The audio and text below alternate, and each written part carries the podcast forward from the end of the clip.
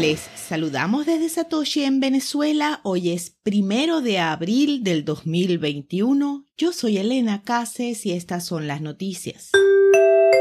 El fondo BlackRock compró futuros de Bitcoin en enero. El gestor de activos BlackRock reveló el miércoles que uno de sus fondos tenía algunos futuros de Bitcoin desde enero. El anuncio se hizo este miércoles durante la presentación de un reporte y especifica que el valor de la inversión alcanzó los 6,1 millones de dólares para la fecha de vencimiento, que fue el 26 de marzo, con una apreciación de aproximadamente 360 mil dólares. En el reporte no se especificó si el fondo todavía mantiene más posiciones o si las liquidó todas.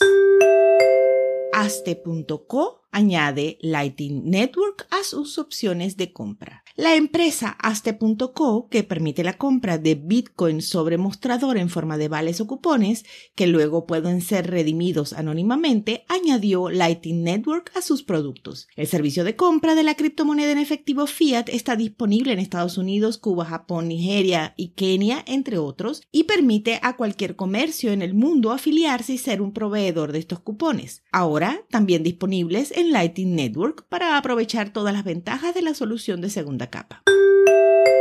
Electronic Frontier Foundation. La normativa FinCEN expondría todas tus transacciones de Bitcoin. La nueva normativa propuesta por la FinCEN, que demanda que se realice KYC en las billeteras de los usuarios, expondría el historial completo de transacciones previas y vulneraría la privacidad de los bitcoiners, denunció la EFF. La FinCEN afirma que la regla es necesaria para evitar que las criptomonedas se utilicen con fines ilícitos, asumiendo que todos los tenedores de Bitcoin son delincuentes en potencia. La Agencia de Servicios Financieros de Japón adoptará la regla de viaje de la GAFI. Japón se suma a los países que adoptarán la polémica regla de viaje propuesta por el Grupo de Trabajo de Acción Financiera o GAFI, que implica ampliar la información recolectada y compartida por los proveedores de servicios de activos virtuales con las agencias impositivas y financieras. La Agencia de Servicios Financieros solicitó a la Asociación Japonesa de Cambio de Moneda Virtual, una organización autorreguladora local, que se preparara para la implementación de la regla de viaje para abril del 2022.